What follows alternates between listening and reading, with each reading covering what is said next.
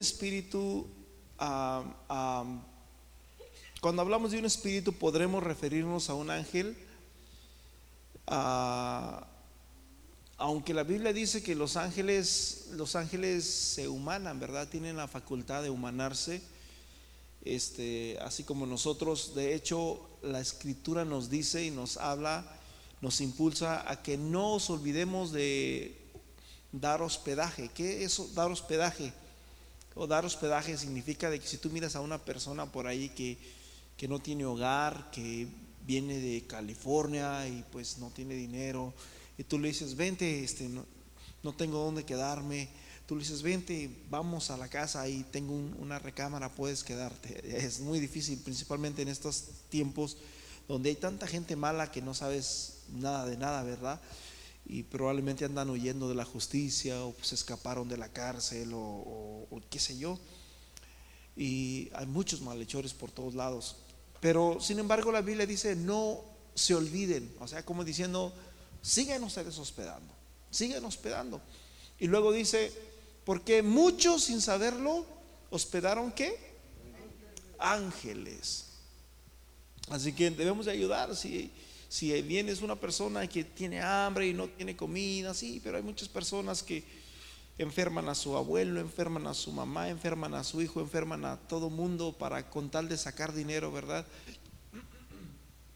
Y te muestran una foto por ahí, mira, este está en el hospital y eso y lo otro. Y, muchas veces son mentiras, sabemos de, sabemos de antemano, pero muchas veces también es verdad y muchas veces pudiera ser un ángel. Amén. De hecho, cuando el Señor Jesús habla en Mateo capítulo 25, donde está hablando de que por cuanto me vistes enfermo y me visitaste, me vistes con hambre y me diste de comer, me vistes desnudo y me cubriste, Señor, ¿cuándo te vimos enfermo? Señor, ¿cuándo te vimos hambriento? ¿Cuándo te vimos desnudo? Por cuanto lo hiciste a uno de estos, me lo hiciste a, a mí. El libro de Proverbios dice una escritura preciosa y dice que al, el que le da al pobre,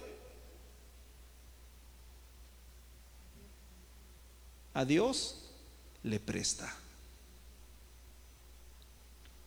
¿Sí? ¿Sí? ¿Captaron? El que le da al pobre, a Dios le presta. Y cuando Dios paga, brother, Dios paga muy bien. Amén. Así que si tú puedes ayudar a alguien, si tú puedes hacerlo, hazlo, amén, de, tu espíritu. Así que, ¿qué es un espíritu? Entrando al tema nuevamente, ¿qué es un espíritu? Un espíritu puede ser un ángel, puede ser también un demonio. Los espíritus demoníacos se manifiestan de formas este, ah, muy, ¿qué se puede decir? Tú las puedes sentir casi, casi, ¿verdad? Pueden apagar luces, se pueden mover cosas, puedes escuchar ruidos. Eso es real, así, así como te pueden mover cosas así sobrenaturales que tú dices, esta cosa es un objeto, no se puede mover. Yo no sé, así es como obran los espíritus. Entonces, eh, cuando hablas tú de un espíritu, puedes estar hablando de, de un ángel o puedes estar hablando de un demonio. Pero también la Biblia nos habla que una de las naturalezas, ahí está el versículo, ¿verdad? A Jehová presta el que da al pobre. Así que el que le da al pobre a Dios le presta. Amén. Así que para la otra vez, brother, que tú deas, hazlo con libertad. Yo entro al tema, o saliéndome del tema, a veces que me encuentro a, ancianitas así, principalmente cuando son hispanas, que me las encuentro así, yo le doy un billete, uno de a 10, uno de a 20, algo para un sencillo, ¿verdad? Y no lo digo para sentirme bien, sino lo digo para, para ¿cómo se dice? Animarlos a ustedes a que la Biblia dice que hagamos el bien. Amén. Y, pues si tú lo haces, brother, Dios te lo va a recompensar. Amén. Aunque no lo hacemos con el objetivo de que Dios nos dé, porque yo creo que si Dios, si nosotros damos es porque Dios nos da. Amén. Para, para nuestro mantenimiento. Una de las cosas que dice la palabra de Dios es que Dios es espíritu. Hmm. ¿Qué es un espíritu? Un espíritu no lo puedes ver. No lo puedes identificar, no puedes observarlo.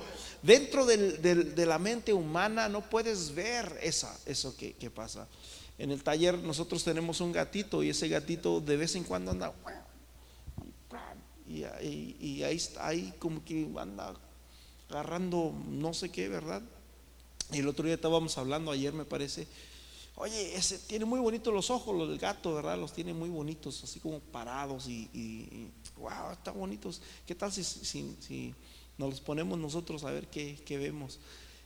no, hombre, vas a ver puros monos con tranchete por todos lados. vas a andar así, wow, wow. Pero hay muchas cosas que el, ojo humano no pueden ver, brother, no, no podemos percibir. ¿verdad? Y una de ellas es, el espíritu, ¿verdad? Este, Dios es espíritu.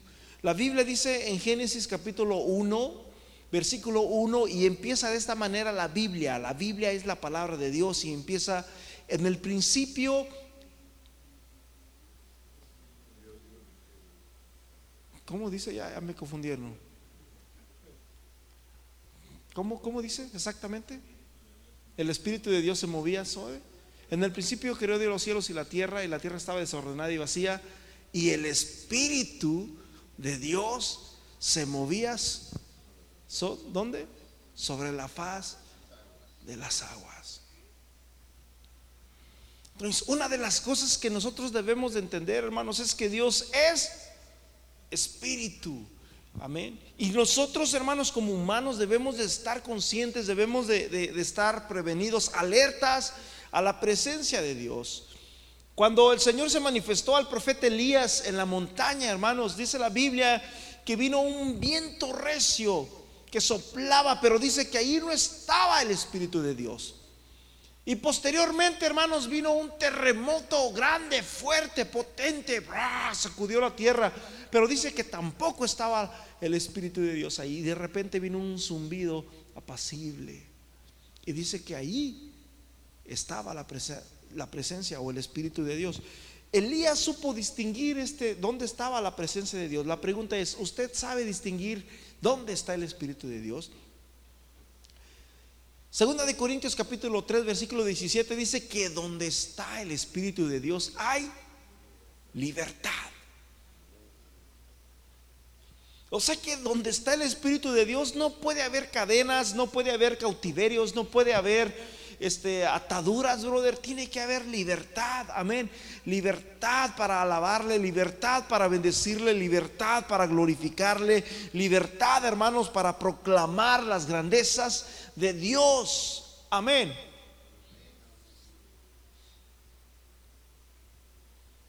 Así que Dios es espíritu y donde está el espíritu de Dios, ahí hay libertad.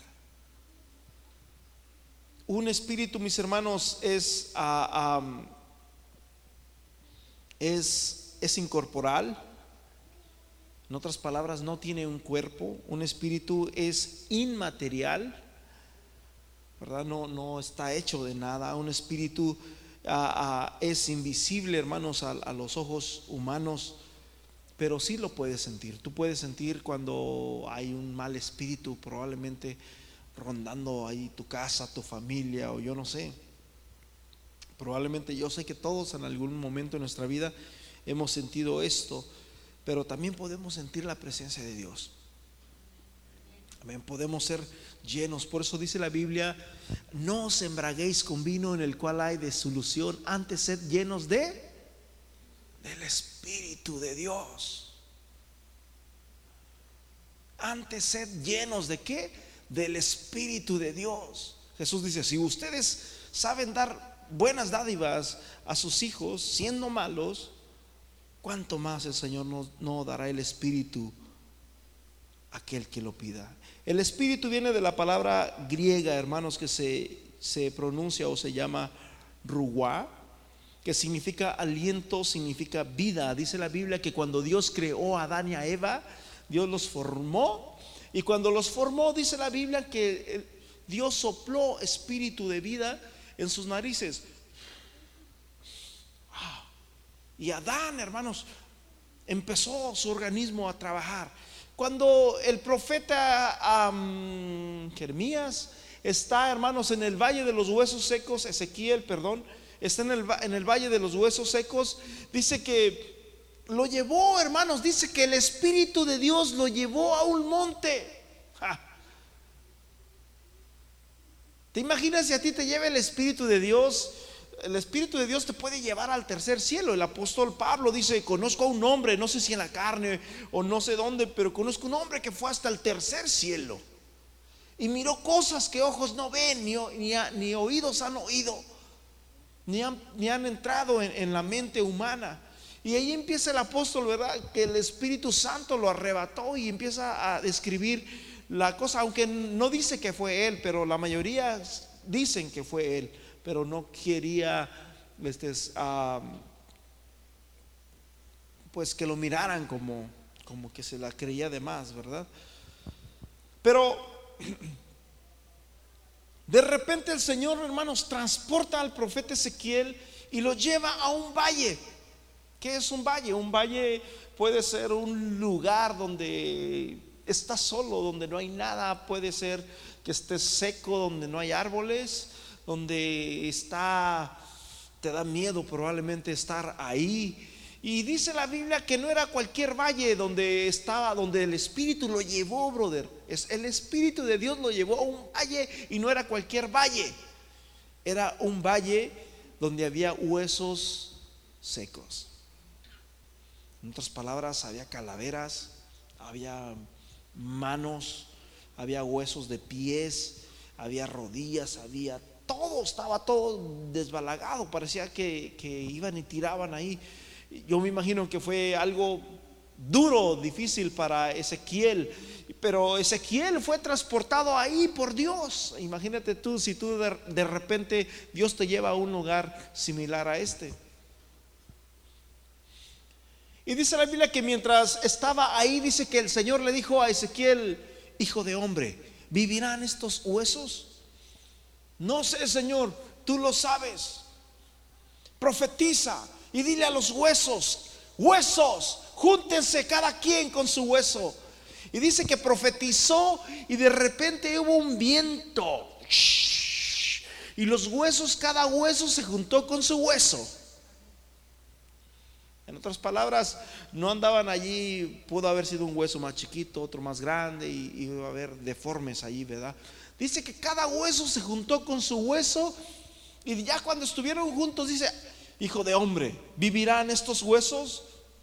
No lo sé, Señor, tú lo sabes. Profetiza que caiga carne sobre estos huesos y dice que de repente, me imagino que allí en el piso, me imagino que estaban tirados y les brotó carne. Oh, y estaba probablemente ah, el profeta espantado. Wow, hermanos, esos son de ese tipo de pesadillas o, como tú le quieras llamar, que, que dices, wow, ¿será Dios esto? Hijo de hombre, ¿vivirán estos? ¿Usted qué respondería? Señor, yo no lo sé. Tú lo sabes. Profetiza al Espíritu. Y dile, viento, sopla, Espíritu, sopla de los cuatro vientos y da vida a estos huesos. Y dice que profetizó, hermanos, y aquellos huesos vivieron. Entonces, ¿qué es el Espíritu? El Espíritu es el hálito de poder vivir Eclesiastés dice que cuando los animales mueren, el espíritu vuelve a, Dios que lo creó y tanto del hombre como del animal, es lo que dice en, Ezequiel, perdón, en Eclesiastés. Tanto el espíritu del hombre como el del animal vuelve a Dios porque Dios es espíritu. En otras palabras, espíritu es aliento, espíritu es vida y Dios es vida. Nosotros los seres humanos estamos hechos de tres cosas, somos tripartitos, somos hechos de espíritu, alma y cuerpo. El espíritu, vuelvo a repetir, es el aliento, es el poder respirar, el don de poder respirar, el don de poder exhalar y eso es lo que permite, hermanos, que nuestro cuerpo tenga vida. Si de repente en algún momento, en una ocasión les he comentado que yo estando aquí predicando, ya al final del servicio, ya estaban despidiendo, estaban hermanos orando aquí y de repente se me trabó la respiración. Y cuando se me trabó la respiración yo no podía respirar y yo pensé, tengo que ir a, hacerme llegar a la cocina y tomar agua. Y cuando iba por aquí, nomás alcancé a dar como tres pasos y ya cuando estaba por aquí ya estaba mirando a ver, a ver dónde iba a dar el azotón para atrás. Y, dije, no voy a alcanzar a llegar a la cocina. Si ya de aquí ya no, nomás di tres pasos y ya no, ya no podía. Y de repente este, ah, dije, en el nombre de Jesús tengo que, tengo que hacer un esfuerzo por respirar. Y ah, alcancé a respirar, pero aún así batallé un poco. Ah, después ya que empecé a poquito a respirar, me hice llegar a la cocina, tomé un poquito de agua, aunque parecía que era peor porque como que no tenía la no había mucho uh, ¿qué se puede decir? no estaba no podía respirar bien todavía, pero wow, uh, un, un, menos de un minuto, brother, y ya me andaba ahí quedando. Porque el Espíritu es el que da vida. Jesús dijo, el Espíritu es el que da vida. La carne para nada aprovecha. Puedes buscar ese versículo ahí. El Espíritu es el que da vida. La carne para nada aprovecha. Por más que la vistamos bien, por más que, que la complazcamos y le metamos taquitos y le metamos lo que tú quieras, la carne dice que para nada aprovecha. El Espíritu es el que da vida. Porque, brother, estamos vivos gracias a quién estamos vivos. A Dios. Porque Él nos permite. ¿Por qué? Porque gracias Señor, porque este, eh, repetíamos hace rato, porque estamos en el ombligo del año, brother. Estamos a la mitad del año ahorita y justamente le damos gracias a Dios por, porque el Espíritu es el que da vida. Ahí dice, Juan 6:63, el Espíritu es el que da vida, la carne para nada aprovecha. Y la Biblia dice, hermanos, que Dios es espíritu. Y cuando está hablando aquí del espíritu, está hablando del espíritu humano. Si usted se pone a mirar ahí, está hablando con E minúscula, está hablando del espíritu que tú tienes, porque todos tenemos un espíritu. Vuelvo a repetir, estamos hechos de espíritu, alma y cuerpo. La Biblia dice que cuando morimos, hermanos, volvemos, la carne vuelve al, del polvo fuiste tomado y al polvo serás arrojado. Amén. La carne se deshace y vuelve a aparecer y el espíritu vuelve a Dios, pero el alma que pecare, esa morirá. El alma es aquello donde están tus sentimientos, donde está tu raciocinio, donde está la voluntad, donde está este... Tus emociones, eso es el alma. Tú puedes odiar a una persona en todo tu alma, te odio con todo el alma. O puedes decirle, te quiero con todo mi corazón.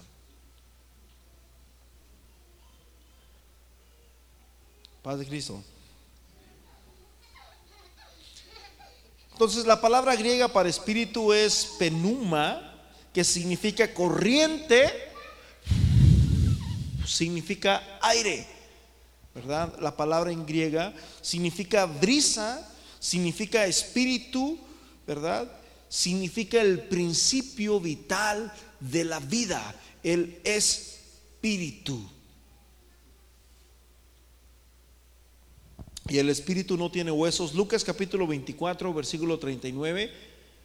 Lucas 24, 39. Un espíritu no tiene huesos, no tiene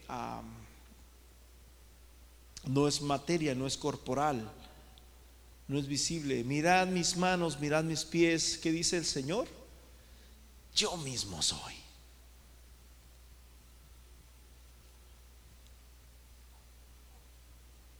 Palpad y ved, porque un espíritu no tiene carne ni huesos, como veis. ¿Qué dice? Yo tengo. O sea, en otras palabras, cuando Jesús resucitó, no resucitó un espíritu, cuando Jesús resucitó, resucitó, hermanos, venciendo la muerte. Dice la Biblia que es el primogénito en todo. Amén. Él venció la muerte y dice, mirad mis manos, mirad mis pies, porque yo mismo soy, palpadme. A un espíritu no lo puedes palpar porque lo tocas y, y no lo puedes palpar. Palpadme, ved, porque un espíritu no tiene carne ni huesos, como veis que yo tengo. Y le dice Tomás, no, yo no creo, hasta que no metiere mi mano, mi dedo en, en, en, la herida, en su mano donde le fue enterrado el clavo, no voy a creer. Y cuando Jesús llega, hermanos, el siguiente domingo, le dice Tomás, aquí está mi mano, métela.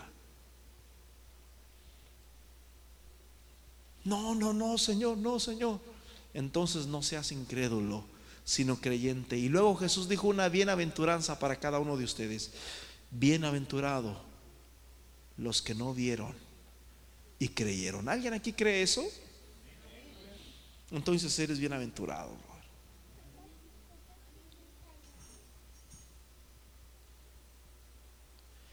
Cuando la Biblia habla de que Dios es espíritus, habla de que a Dios nadie le ha visto. La Biblia dice en Juan que a Dios nadie le ha visto jamás. ¿Por qué? Porque a un espíritu no lo puedes ver. ¿Sí me están entendiendo?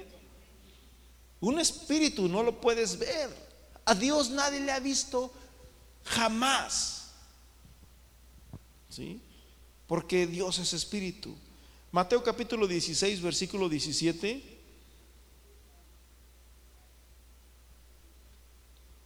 Mateo 16, versículo 17, dice, aleluya.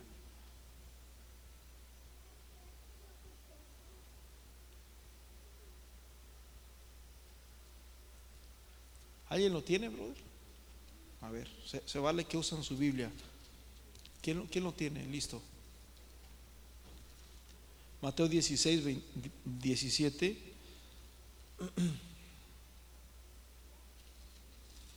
¿Lo tienes, brother? A ver. Entonces Jesús dijo, bienaventurado eres Simón de Jonás, porque no te lo reveló ningún mortal, sino mi Padre que está en el cielo. Entonces Jesús dijo, bienaventurado, eres Simón, hijo de Jonás, porque no te lo reveló carne ni sangre, sino mi Padre que está ¿dónde? en los cielos. ¿Sabías tú que cuando Jesús estaba aquí mucha gente se confunde? Pero ¿cómo es que ustedes dicen que Jesús es Dios? Y cuando Jesús estaba en la tierra, Jesús siempre decía, Padre. Y yo he venido en el nombre de mi Padre. Padre, en tus manos encomiendo mi espíritu. Padre, ¿por qué me has abandonado? ¿Por qué? Porque Jesús tenía dos naturalezas. Jesús tenía la naturaleza humana y la naturaleza divina.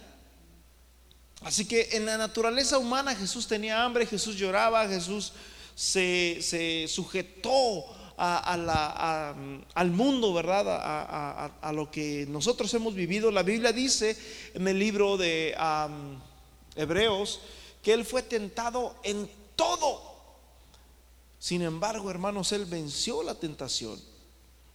Y como, y como Dios, hermanos, Jesús como Dios, Jesús caminó sobre, sobre las aguas, Jesús sanó a los enfermos, Jesús reprendió los vientos. ¿Quién es este que aún el viento y el mar le obedecen? Entonces, prácticamente la Biblia nos habla, hermanos, de que Jesús, en 1 Timoteo capítulo 3, versículo 16, dice que indiscutiblemente grande, grande es el misterio de la piedad. Dios. Dios, ese Dios que es espíritu, ese Dios que nadie podía ver, ese Dios que, que solamente de oídas, como dijo Job, de oídas he oído, ese Dios se hizo carne.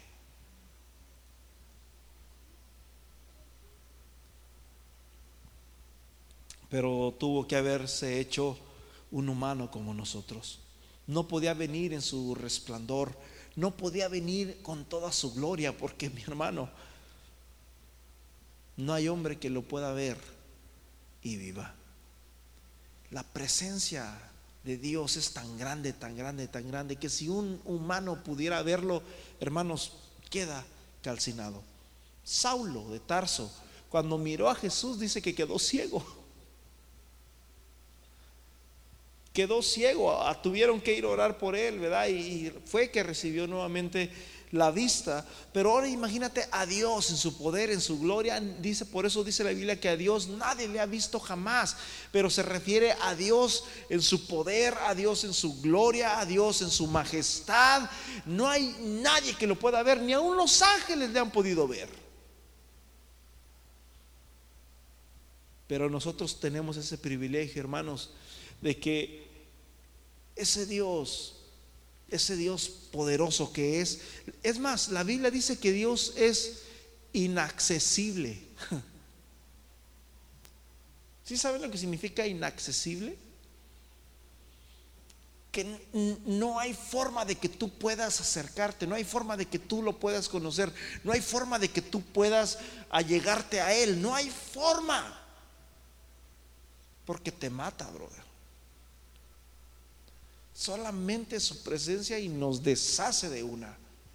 Por eso es que Dios, hermanos, tomó, dice la Biblia en Filipenses capítulo 2, versículo 5, haya pues en vosotros el mismo sentir que hubo en Cristo Jesús, el cual siendo Dios con D mayúscula, no estimó a ser igual a Dios. Ese Dios inaccesible, ese Dios poderoso, majestuoso, no estimó a ser igual a Dios, sino que se despojó de la gloria de Dios. Sí, porque si no nos mata, brother. Nos calcina de una.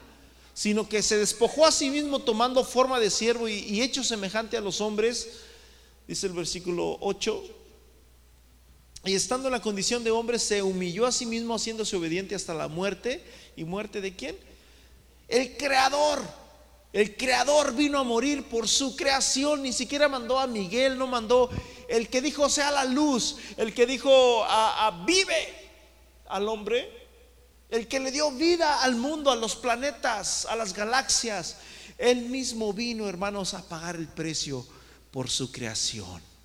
Por eso dice la Biblia en Juan, en él estaba la vida y la vida era la luz de los hombres. El espíritu es el que da vida, brother. La carne para nada aprovecha. Entonces, Dios no puede ser visto. Dios no puede ser tocado.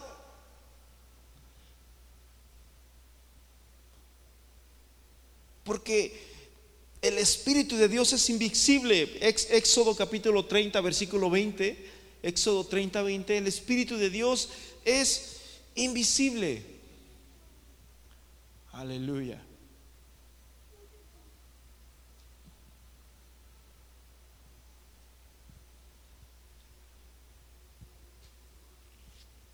Éxodo 30, versículo 20. Cuando entren en el tabernáculo de reunión, se lavarán con agua para que no mueran, y cuando se acerquen al altar para ministrar, para quemar la ofrenda encendida a el Señor. Cuando entraba el sacerdote, hermanos, al lugar santísimo, solamente podía entrar un solo hombre al año. Y ese hombre era privilegiado o era condenado. Si no se había preparado, brother, era su condenación. Pero si ese hombre tenía que prepararse, dice la Biblia que no tenía que tener ninguna marca, ningún sangrado. Durante todo un año, tenía que estar limpio, no tenía que tener ninguna enfermedad. Durante todo un año, no tenía que tocar cosa inmunda, eh, eh, tenía que mantenerse limpio ese hombre. Y cuando entraba ese hombre, mis hermanos, entraba a aquel lugar y ahí estaba la presencia de Dios y ese hombre no la podía ver porque a Dios nadie le ha visto jamás y entraba y dice la Biblia que si aquel hombre no estaba en sus características sano, limpio, consagrado, automáticamente hermanos el Espíritu de Dios lo mataba.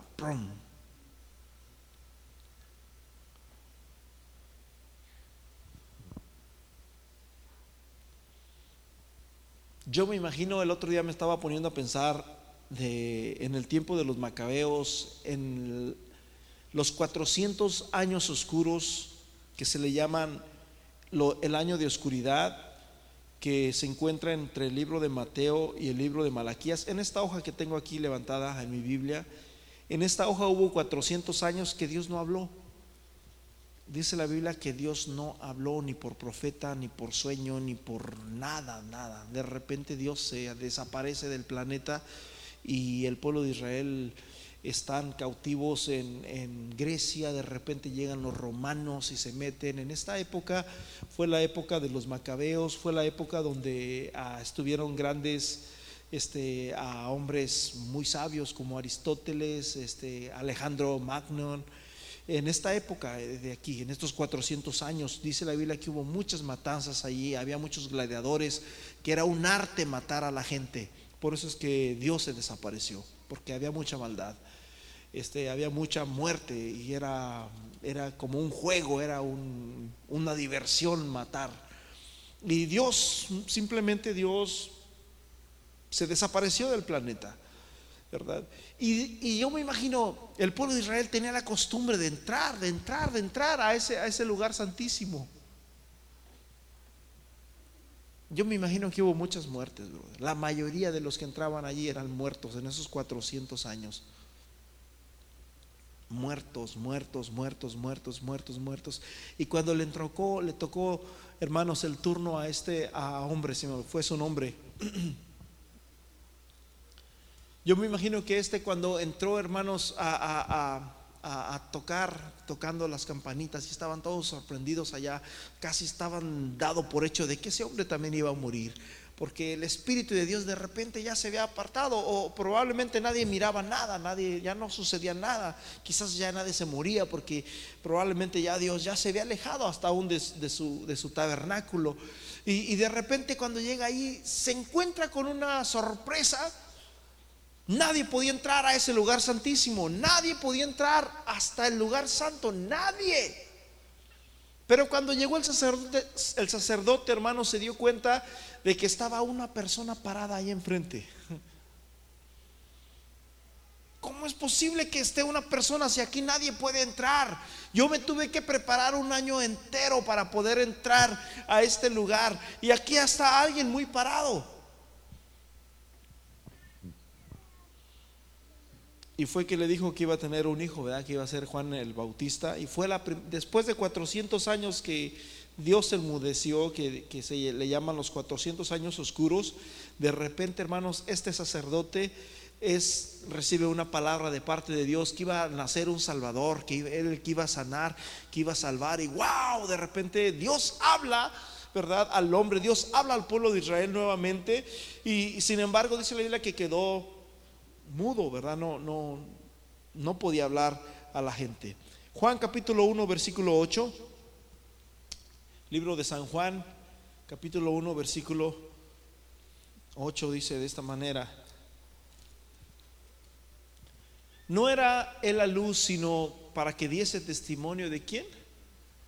De la luz, hablando de Jesús. A ver, vamos allá, primera de Juan capítulo 4, versículo 12. Mm.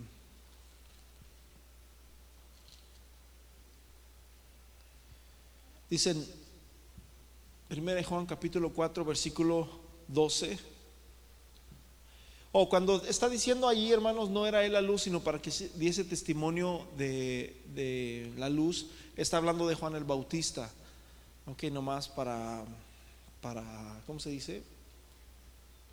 Para confirmar eso. Está hablando de que hubo un hombre que se llamó Juan y que bautizaba en el Jordán y luego dice, no era, Juan no era la luz, sino él vino a dar testimonio de Jesús, que él era la luz. Jesús dijo, yo soy la luz del mundo. Juan jamás dijo yo soy la luz. Juan jamás dijo yo soy el camino, ni la verdad, ni la vida. Solamente Jesús dijo.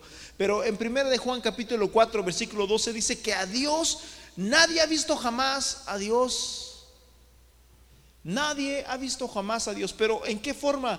En la forma, vuelvo a repetir, en la forma sobrenatural de Dios, en la forma de su majestad, en la forma de, su poder, amén, en los atributos que tiene Dios. Entonces, ¿qué fue lo que hizo Dios para dejarse ver, para, para darse a conocer al mundo? Pues se humanó. Tuvo un cuerpo, hermanos, como el de usted y como el de nosotros. Y de esa forma, hermanos, cuando Jesús vino al mundo, no solamente cambió la historia. ¿Sabes por qué cambió la historia? Hace poco escuché un testimonio de, un hermano que hablaba con un ateo. No, dice, ni la historia ni nada tiene, comprueban que Jesús existió. Y le dice el hermano, ¿en qué año estamos? Y era como en el 2007, 2008. ¿En qué año estás ahorita? Le dice el hermano, mm, en el 2007. ¿Por qué? ¿Y por qué tú dices que estamos en el 2007? Pues porque después de Cristo. ¿Cómo es que sabemos que estamos en el año que estamos ahorita, en el 2017? Porque Jesús marcó la historia. Antes y después. Y Jesús no solamente quiere marcar la historia, brother, Jesús quiere marcar tu vida también. Amén. Así que Dios vino, hermanos, y cambió la historia y se dio a conocer a los hombres. Amén. Fíjate bien, 1 Timoteo capítulo 6, versículo 16. Este esta escritura está preciosísima, 1 Timoteo 6, 16.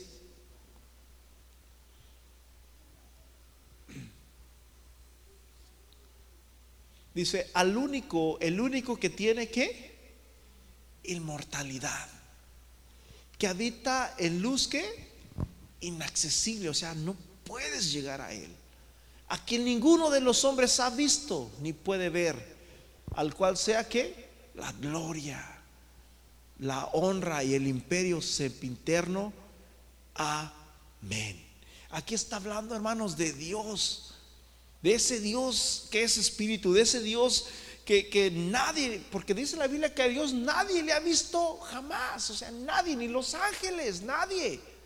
Pero nosotros tuvimos ese privilegio, hermanos, de que Él vino y se acercó a nosotros se humanó a sí mismo porque de tal manera amó Dios al mundo que dio a su único hijo. Dios, hermano, se humanó, se hizo carne, se hizo hombre. Es como si tú dijeras, ay, yo amo tanto las hormigas, amo, las amo tanto que si yo por mí fuera, yo diera mi vida por ellas. Y que tú tuvieras el, el la magia de hacerte hormiga y, te hicieras una hormiga para decirle, ¿saben qué hormigas? Vámonos de aquí porque aquí van a ser una colonia de muchas casas y van a pavimentar todo esto y nos van a... y que tú pudieras hacer eso y pudieras advertirles a ellas de que van a destruir, ¿verdad? Todo su, su nido, su cueva, su, su, ciudad donde viven, no sé cómo se llame.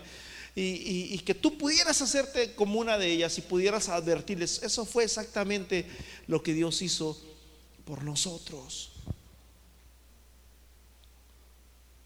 Amén. Hay muchísimas citas, Colosenses 1.15, 1 Timoteo 1.17, Hebreos 11.27. Otra de las cosas que nos habla acerca de Dios, hermanos, es que Dios es omnipresente que Dios, la palabra omnipresente, hermano, significa que Dios está donde quiera. Fíjate, Colosenses 1.15 dice que Jesús es la imagen de ese Dios inaccesible, de ese Dios que nadie le ha visto jamás. Es el primogénito de la creación. De hecho, hay una escritura donde dice que el Señor creó que Jesús ya existía desde mucho antes. Amén. Es la imagen de, ese Dios invisible. Así que cuando nosotros, hermanos, adoramos, hermanos, a Jesús, estamos adorando al Rey de Reyes y Señor de señores. Amén. Al único que tiene poder y majestad. Amén. Dios es omnipotente, omnipresente. Y la palabra omnipresente significa, hermanos, que Dios está en todo lugar. A ver, dame, dame, vamos a seguir con eso. Dame a 1 Timoteo 1:17.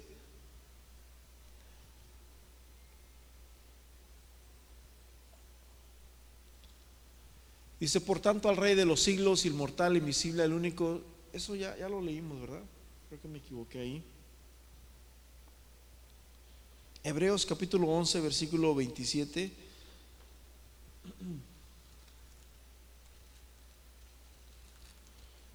Hebreos 11, 11 a 27.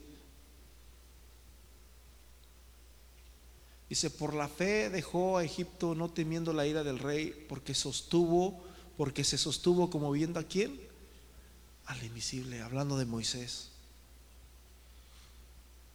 Al invisible, a ese Dios que él no conocía, a ese Dios que, que solamente de puros oídos, bro, de ellos no tenían el privilegio, ni David, David no sabía, ellos nomás adoraban, todos los profetas adoraban al invisible, ellos esperaban en Dios, confiaban en Dios, pero nunca le habían, nunca le habían conocido, hasta que de repente, hermanos, en Mateo capítulo 1, dice la palabra del Señor, que la luz que alumbraba en, en Juan, ¿verdad? Que la luz que alumbraba al mundo venía a este mundo. El mundo por él fue creado, pero el mundo no le conoció. Ese Dios, hermanos, invisible que, ¿te imaginas si David supiera lo que, lo que tú sabes? Si David supiera que, que, wow, que el Señor, que el vino, wow, fuera una fiesta. Si e, esta gente, hermanos, ellos realmente andaban por fe. A nosotros, hermanos, la Biblia, ellos no tenían una Biblia tampoco. A nosotros la Biblia y la historia nos hablan acerca de ese Dios, hermanos, que es sobrenatural, de ese Dios que es poderoso, de ese Dios, hermanos, que, que, que es grande, de ese Dios que nadie lo ve. Entonces Dios es invisible porque nadie lo ve, Dios es omnipresente porque está en todos lados, Dios es omnisciente porque lo sabe todo.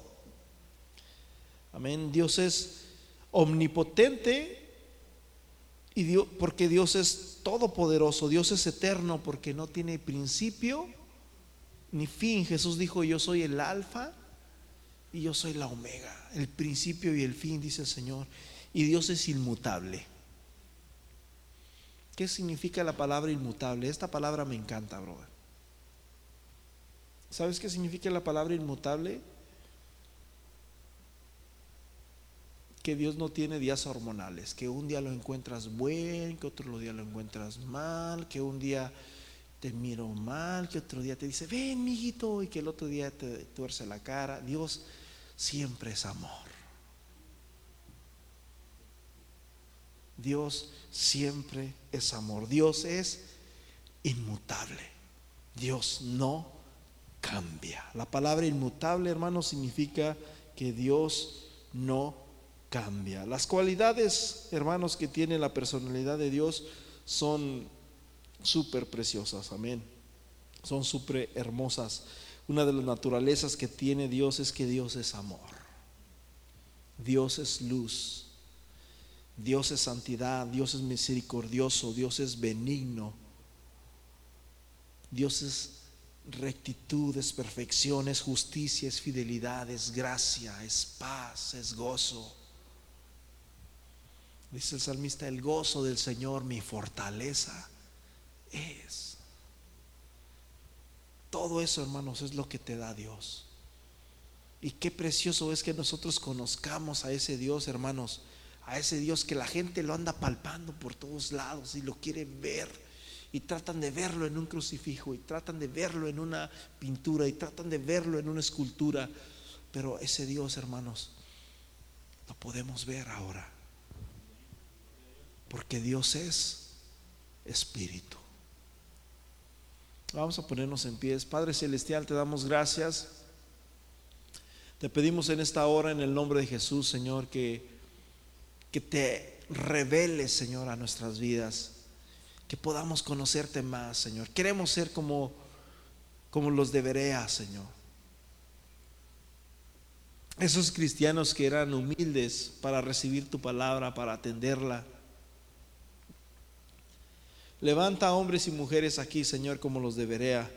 En el nombre precioso de Jesús de Nazaret, Señor, te lo pedimos que te glorifiques, que te muevas en cada uno de mis hermanos que están aquí, Señor, y que los lleves con todo bien a sus hogares, a sus casas. En el nombre de Jesús, bendícelo, Señor, por este esfuerzo que hicieron en estar aquí, Señor. Gracias, Señor, te damos, Padre, porque ha sido bueno, Señor, y porque ha sido precioso, porque ha sido hermoso. Oh, aleluya, Señor, nosotros queremos llevarnos tu gloria a nuestro hogar, a nuestra casa. Queremos descansar, Señor, en tu paz, en tu gloria. Como dice tu palabra en el salmista, Señor, en paz me acostaré y así mismo dormiré, porque solo tú, oh Señor, me haces vivir confiado. Gracias, Señor por esa paz preciosa que tú nos das, por esa paz, Señor Jesús, que sobrepasa, Señor, todo entendimiento. Gracias, Señor, porque la paz de Dios gobierna, Señor, nuestros corazones. No es el odio, no es el rencor, no es la rivalidad, sino es la paz de Dios la que gobierna nuestros corazones. En el nombre precioso de Jesús de Nazaret, Señor, quita, Señor, todo aquello, quita toda insensatez, quita, Señor Jesús, todo prejuicio, toda ah, duda, toda malicia de nuestra vida, Señor, y que tu Espíritu Santo gobierne, Señor, en nuestro corazón. Amén y amén.